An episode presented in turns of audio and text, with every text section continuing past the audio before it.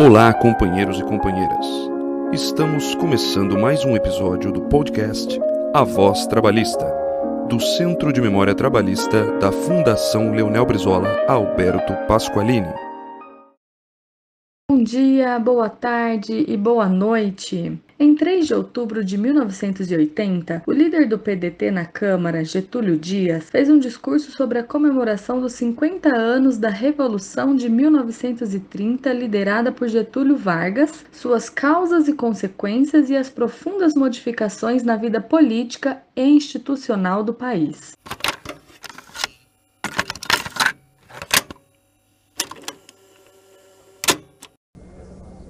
Para comunicações pela liderança, na ordem do dia, concedo a palavra ao novo deputado Getúlio Dias, que falará como líder do PDT. Sua Excelência disporá de 30 minutos para fazer o seu pronunciamento. Tem que ser de óculos. Tem que ser de óculos.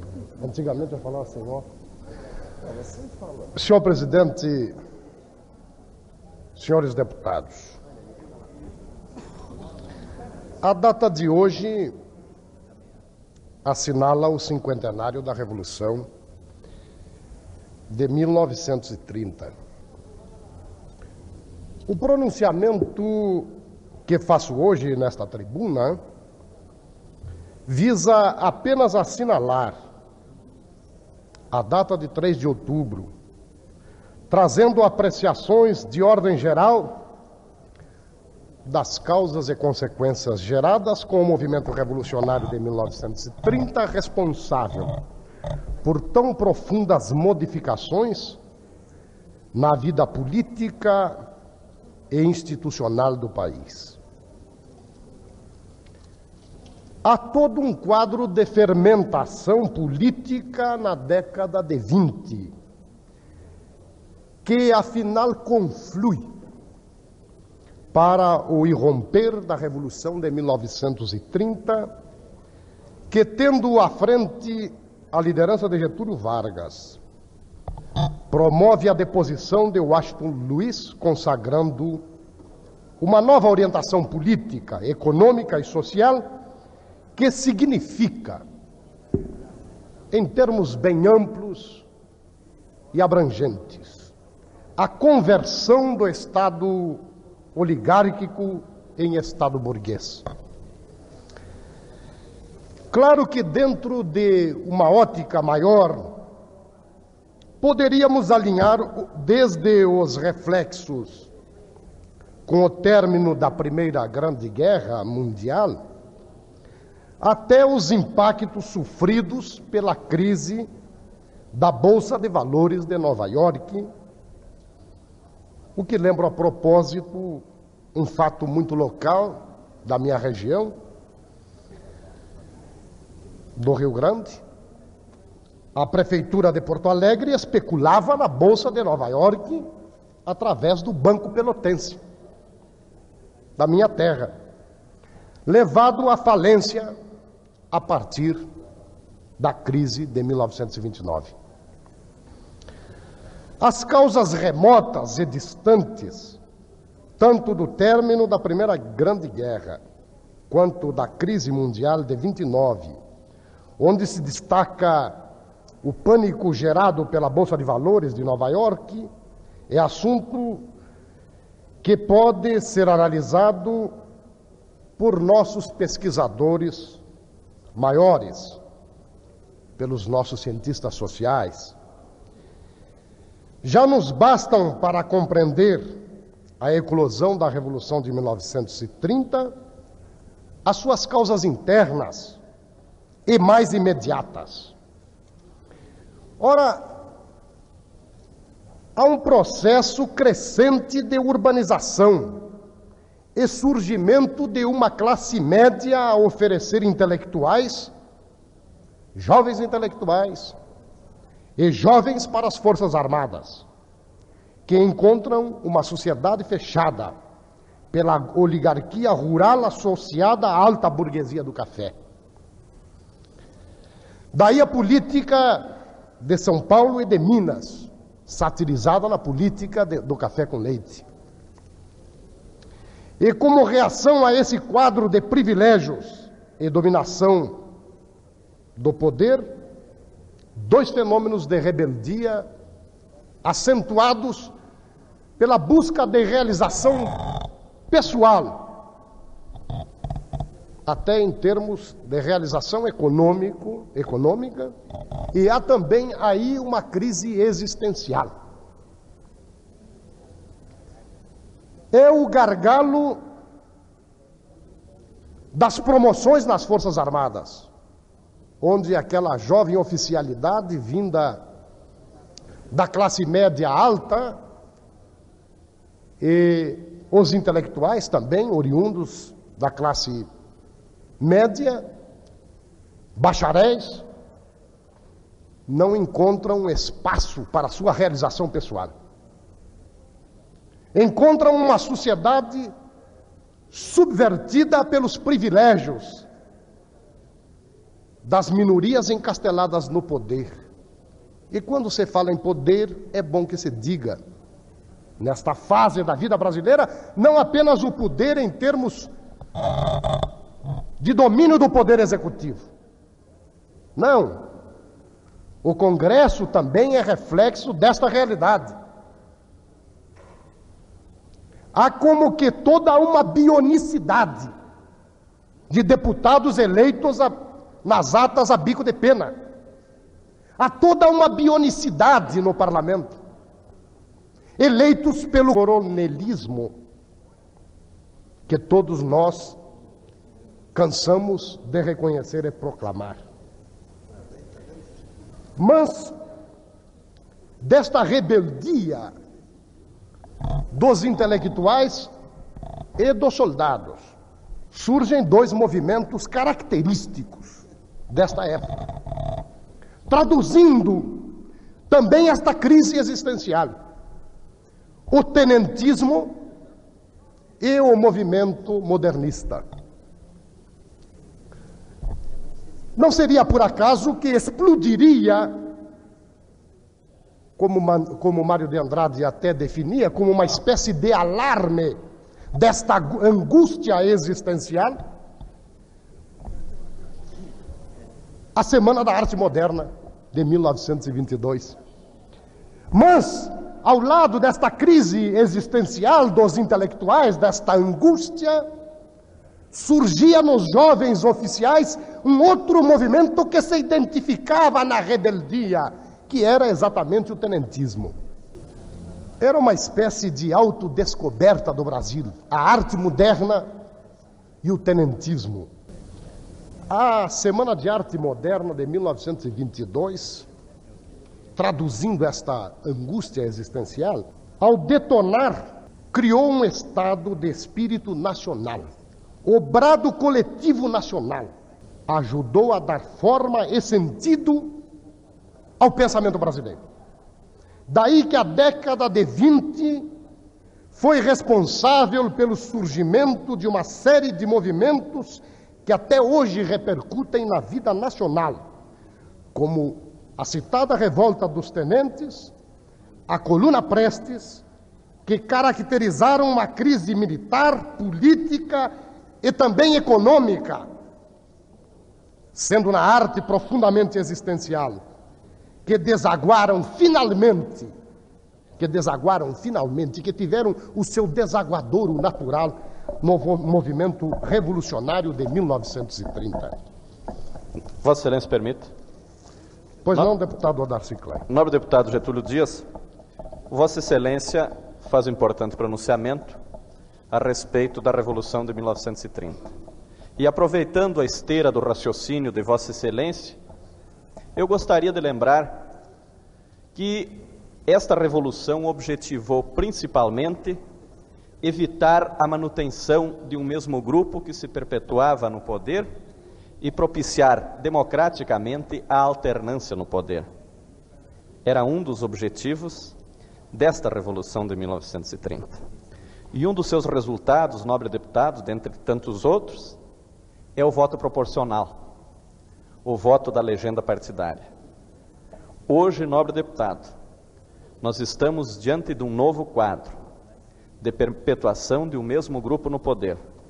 Estamos hoje novamente, nobre deputado Getúlio Dias, diante da impossibilidade de alternância dos partidos no poder, porque o casuísmo da legislação eleitoral tem evitado que o grupo detentor do poder transfira-o ao grupo desejado pela nação. De outra parte, sendo o voto proporcional um dos resultados da Revolução de 1930, nós vemos com muita preocupação, exatamente agora, 50 anos depois, quando se fala na substituição do voto de legenda por uma espécie de voto majoritário para a eleição dos integrantes da Câmara de Deputados, das Assembleias Legislativas e das Câmaras de Vereadores. Nós emprestamos a nossa solidariedade a Vossa Excelência pelo pronunciamento que faz e queremos lembrar que o espírito dos brasileiros deve continuar no mesmo sentido, a exigir que a estrutura do poder permita a alternância, que possa haver alternância democrática, e de outra parte, que o voto proporcional seja mantido por ser democrático, por ser uma conquista, inclusive deste movimento de 1930. Agradeço a contribuição do ilustre líder do Partido Movimento Democrático Brasileiro, Odacir Klein, que exatamente é, coloca diante desse quadro da história a se repetir 50 anos depois o mesmo quadro de uma minoria pelo casuísmo é, pretendendo permanecer no poder não oferecendo a abertura necessária para que novos setores de opinião pública se insiram no contexto do poder. De tal maneira, a Revolução de 30 foi exatamente uma rebeldia contra aquele rodízio permanente da política do café com leite, da oligarquia no poder, que detinha os executivos por eleições fraudadas, por eleições de, a voto descoberto, por deputados eleitos por distritos tangidos, os eleitores pelo coronelismo.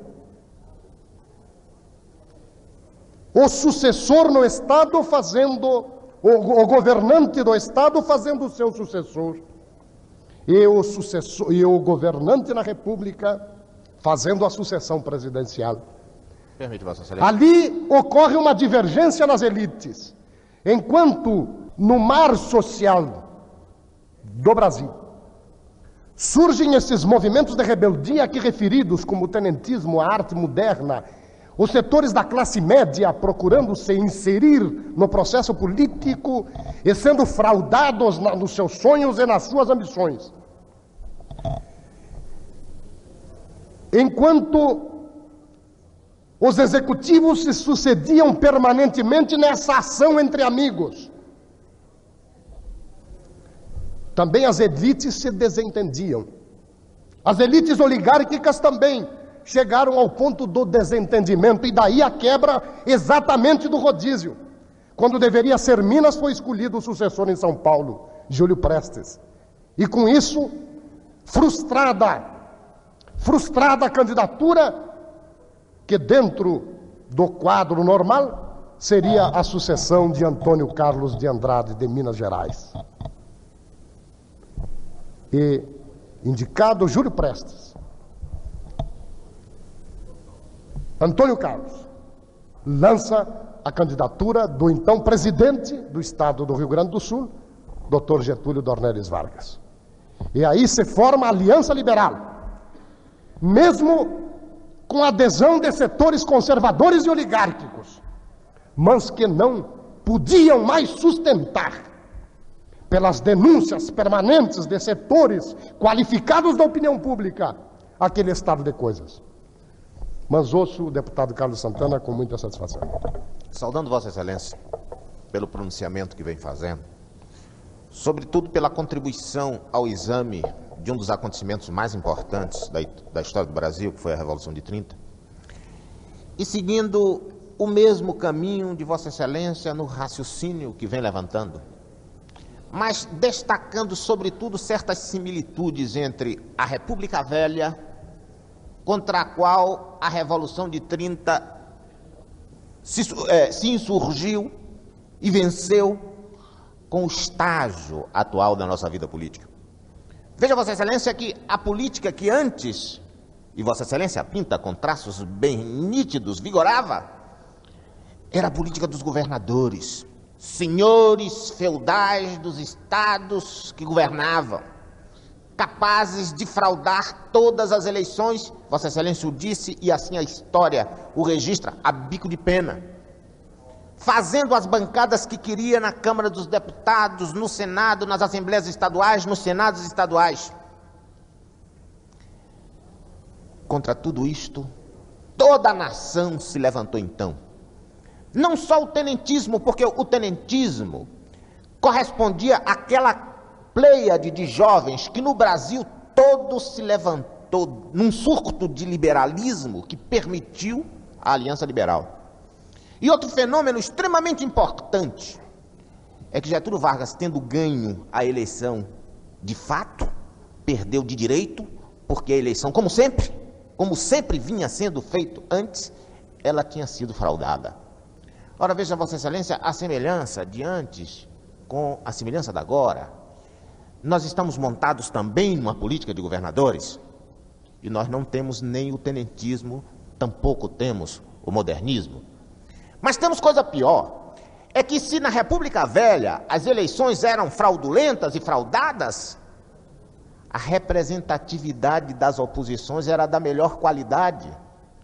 Porque mesmo os donos do poder não tinham coragem senão de conferir às minorias alguns dos melhores vultos de sua representação.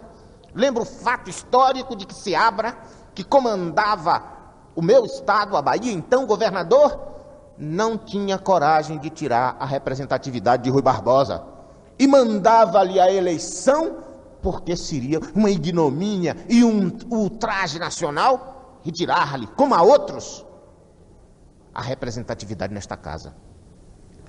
E agora, a coisa ainda se tornou pior, porque além das eleições não representarem a vontade livre do povo, a sua representatividade aqui caiu e morreu.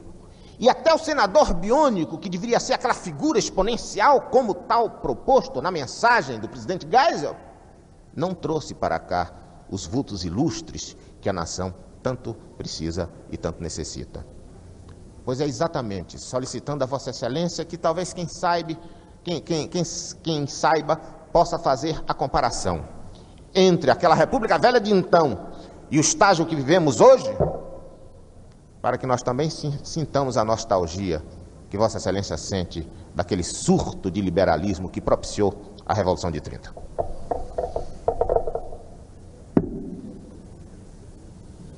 Em verdade, o deputado Carlos Santana coloca justamente, aliás, nos termos consagrados da análise dos historiadores,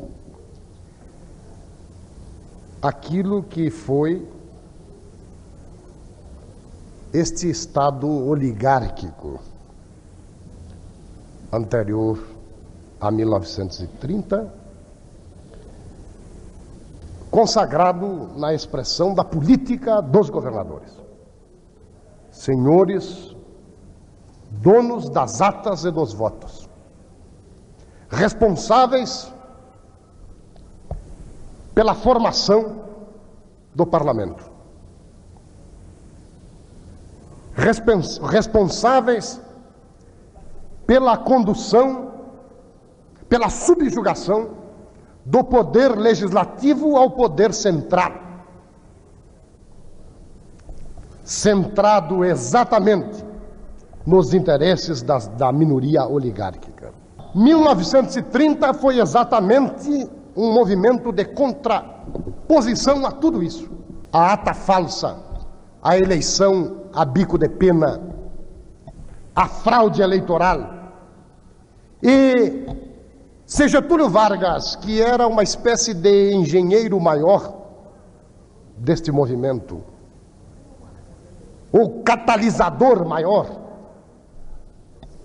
desta rebeldia nacional, segurou este movimento até 3 de outubro, data em que foi deflagrado o movimento, da, o movimento revolucionário de 1930.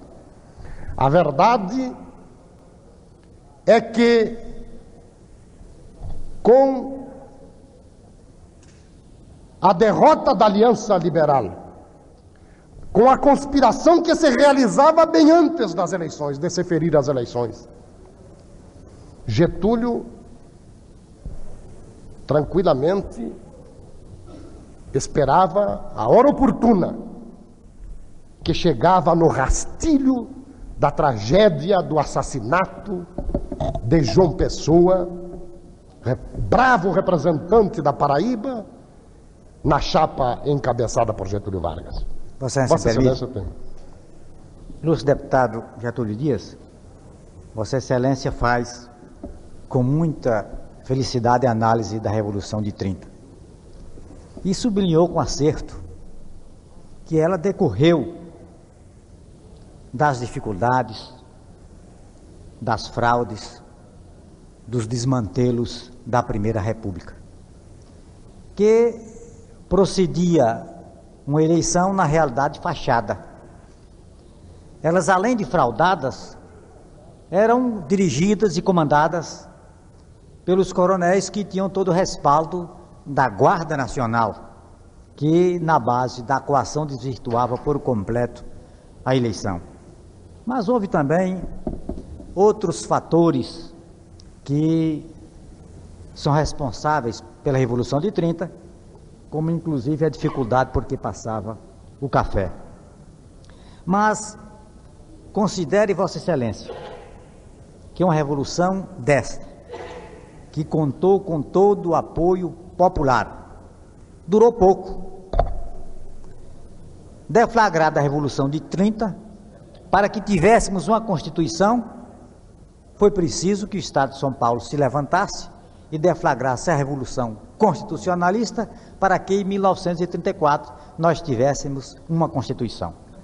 Que também teve vida efêmera, porque sabe Vossa Excelência que três anos depois foi implantado o Estado Novo.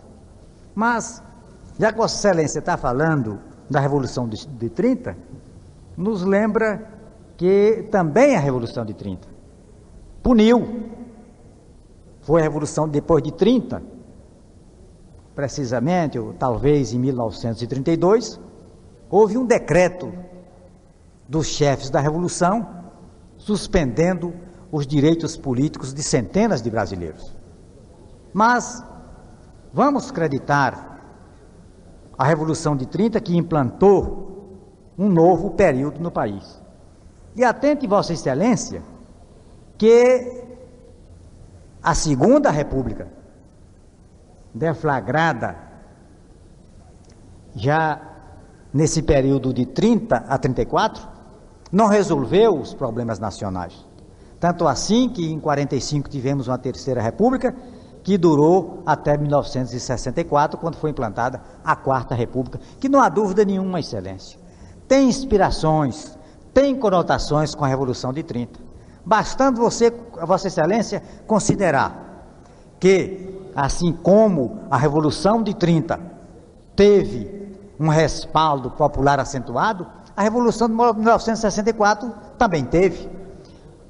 Foi a Revolução de 64 deflagrada inicialmente pelo movimento do povo.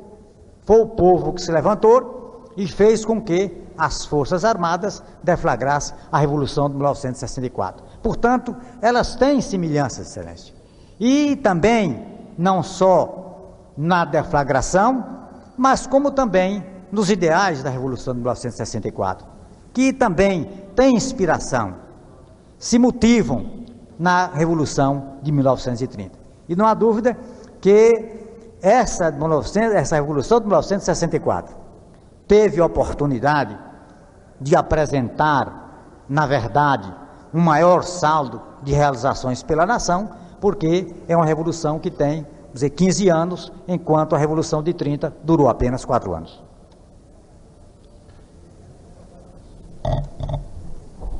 Agradeço a parte de Vossa Excelência e me permita fazer algumas considerações a respeito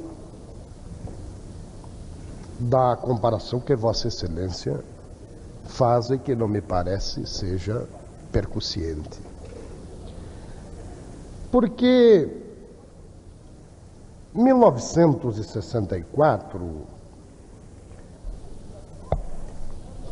era até 1964 era o desdobrar da Revolução de 1930, era o seu desdobramento, era a luta pelas reformas de base, malsinadas por uma imprensa subvencionada,